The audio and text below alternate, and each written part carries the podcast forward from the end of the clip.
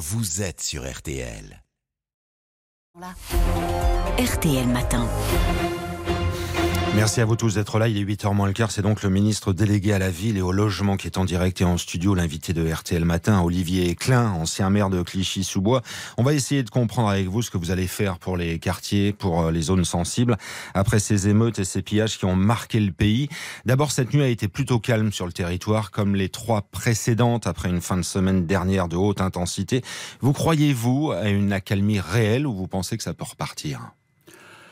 Bonjour, écoutez, euh, on peut jamais euh, prévoir, mais la priorité du, gouvernement, c'était euh, ce retour au calme, ce retour à l'ordre, parce que les quartiers populaires euh, les habitants de ces quartiers souhaitent ce retour au calme et ce, et ce retour à l'ordre. C'est euh, absolument nécessaire. On ne peut pas accepter euh, cette violence, cette violence qui se tourne contre son propre quartier, contre ses équipements publics, contre ses élus.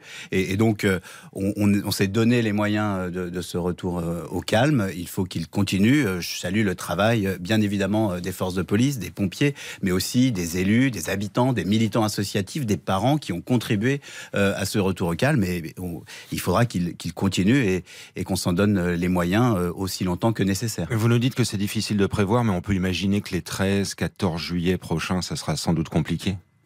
Écoutez, c'est toujours des, périodes qui peuvent l'être, mais je peux vous assurer que, l'action du gouvernement euh, prévoit ces, ces moments euh, particuliers euh, avec euh, des feux d'artifice, un moment populaire. Le 14 juillet, c'est une belle fête dans laquelle il faut être fier, se réunir, faire des pique-niques, des choses qu'on a l'habitude de voir, participer pour ceux qui le souhaitent à, à, ces événements et, et, le faire dans le calme et, et dans l'ordre. Alors Olivier Klein, et maintenant, qu'est-ce qu'on fait pour penser les plaies, pour reconstruire avant de tenter d'améliorer enfin les choses dans ces banlieues souvent délaissées?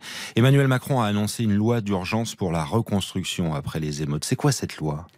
Bah, bien évidemment, il y a des équipements publics qui ont été abîmés. Donc il faut les réparer. Il faut accompagner euh, les collectivités locales à se donner les moyens de réparer vite. Euh, quand euh, une bibliothèque n'a pas pu rouvrir ses portes, quand une mairie ne peut plus accueillir ses concitoyens pour faire des passeports de, l'action sociale, un conservatoire, il faut aider les collectivités à réparer plus vite. Donc il y a le travail des assurances, bien sûr. Il y a le travail financier. Le, ministre de l'Intérieur a annoncé 20 millions d'euros pour remettre en route les, les caméras de, de vidéoprotection. Et puis il y a des règles d'urbanisme. Et donc euh, il y a des circulaires qui disent, bah, dans ce cadre-là, euh, on peut euh, aller plus vite si on reconstruit à l'identique, pas besoin de permis. Enfin tout ce qui permet d'aller plus vite pour que nos concitoyens puissent retrouver l'accès à leurs services publics si importants dans les quartiers populaires. Et là, ils vous écoutent et quand ils entendent plus vite, ça veut dire quoi concrètement? Bah, à l'impossible, nul n'est tenu. Vous savez, euh, la bibliothèque de Clichy-sous-Bois, que je connais bien, a été très abîmée. Euh, il va falloir euh, des analyses. Aujourd'hui, l'expert de l'assurance passe, donc ça dépendra du niveau de, dégradation, mais parfois, il y aura aussi des, des, modulaires pour rouvrir plus vite l'accès aux services publics. J'étais à, à Persan samedi matin. le maire ne pourra pas réouvrir sa mairie comme ça, en claquant des doigts. Il y a beaucoup de travaux à faire, malheureusement, mais on l'accompagnera d'abord dans une dimension provisoire et c'est le travail que mène le préfet, et puis ensuite euh, pour euh, réouvrir complètement euh, sa belle mairie. Et les circulaires et la loi d'urgence, vous me répondez pas sur le calendrier. Ça, ça semble un peu flou. Non, non, pas du tout. Il y a, y a, eu une, une première version qui a, qui a été montrée en, en, Conseil des ministres hier. Euh, le président de la République a, a, souhaité être encore plus efficace. Donc, euh, les, les, les, les, démarches sont déjà en cours. Vous savez, les, maires n'attendent pas le gouvernement pour aller voir leur assurance et, et leur préfet. Donc, c'est maintenant. C'est maintenant, donc. Et pour la loi d'urgence devant les parlementaires, c'est pour quand? Si, si, si, la loi est nécessaire, euh, elle, elle passera euh, pendant l'été, bien évidemment. Avant la euh, pause estivale?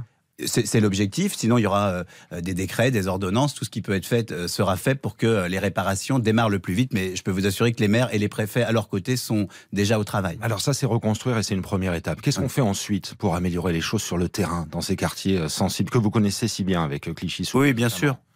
D'abord, il faut, il faut se dire qu'on a déjà fait beaucoup dans ces quartiers. mais... Euh, oui, mais on peut pas expliquer ou excuser. Il faut aussi euh, le temps de la, décantation et, comprendre ce qui s'est passé. Bien sûr, comment euh, un, drame, je le rappelle, comme la mort du, jeune Naël, débouche sur un tel niveau de, violence autodestructrice. Donc ça, il faut le comprendre. Mais en même temps, il ne faut pas oublier tout ce qui a été fait. Le renouvellement urbain, des, centaines de millions d'euros qui ont été investis dans, ces quartiers. le premier programme de renouvellement urbain, le deuxième que j'ai eu la chance de, de lancer comme président de l'ANRU. Le gouvernement précédent est passé de 5 milliards à 12 milliards pour l'Agence nationale du renouvellement urbain. Ça veut dire qu'on va dépenser 50 milliards pour renouveler ces quartiers, les changer en profondeur et en même temps soutenir les associations. Vous savez, à Marseille, lundi soir, le président a commencé à annoncer quartier 2030, avant, avant ce drame et avant ces, ces émeutes.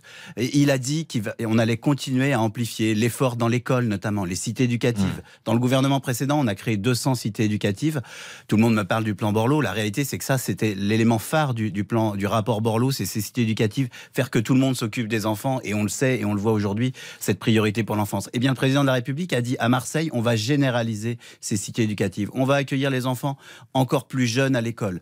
Parce que, on le voit, le dédoublement des classes préparatoires, 100% des classes préparatoires ont été dédoublées dans les quartiers populaires lors du précédent quinquennat. Personne ne l'avait fait avant euh, le gouvernement d'Emmanuel Macron. Et l'enseignant que j'étais euh, voit à quel point euh, ça marche, ça marche dans la rapidité de l'apprentissage de la lecture. Donc ne disons pas que rien n'a été fait. Au contraire, mm. beaucoup a été fait.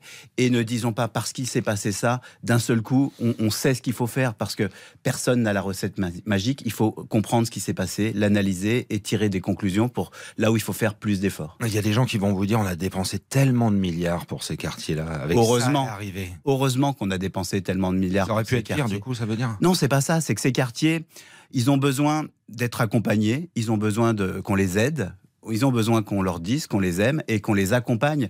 Euh, vous savez, une des difficultés dans ces quartiers, c'est quand les gens vont mieux, ils quittent ces quartiers. La réalité, c'est qu'on ne s'adresse pas toujours aux mêmes personnes. J'ai été maire, vous l'avez dit, j'habite Clichy-sous-Bois depuis que je suis né, donc je connais cette ville. Quand on va mieux dans un quartier populaire, souvent, parce que la politique d'émancipation marche, on le quitte. Ce qu'il faut qu'on réussisse, c'est donner envie aux habitants de ces quartiers d'y rester.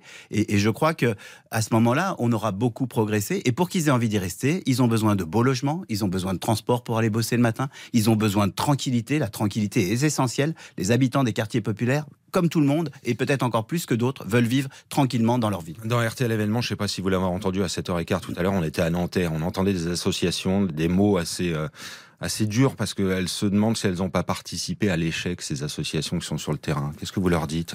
Bah, les associations, euh, je les ai vues en début de semaine. Je, vous quitte pour avoir une autre réunion avec beaucoup d'associations des quartiers populaires. D'abord, d'abord, il faut pas céder au découragement. Dans un moment comme celui-là, une forme de sidération, on a tous à se demander ce qu'on a fait de bien et ce qu'on aurait pu faire de mieux. Mais les associations, ils sont essentiels. Ils jouent un rôle de service public, ils jouent un rôle de, lien social dans ces quartiers. Donc, ma responsabilité comme ministre de la Ville et du Logement, à travers les nouveaux contrats de ville qu'on va signer en janvier, à travers la mission que j'ai confiée à Mohamed Meshmash, c'est de mieux les écouter, de mieux construire avec eux du sur-mesure. Chaque quartier, ce qu'on va faire à Nanterre, c'est pas ce qu'on va faire à Clichy-sous-Bois, c'est pas ce qu'on va faire à Pisevin Nîmes, c'est du sur-mesure avec les habitants de ces quartiers, avec les associations, les petites notamment de ces quartiers. On va rester sur cet espoir positif. Merci à vous, Olivier. D'avoir été l'invité.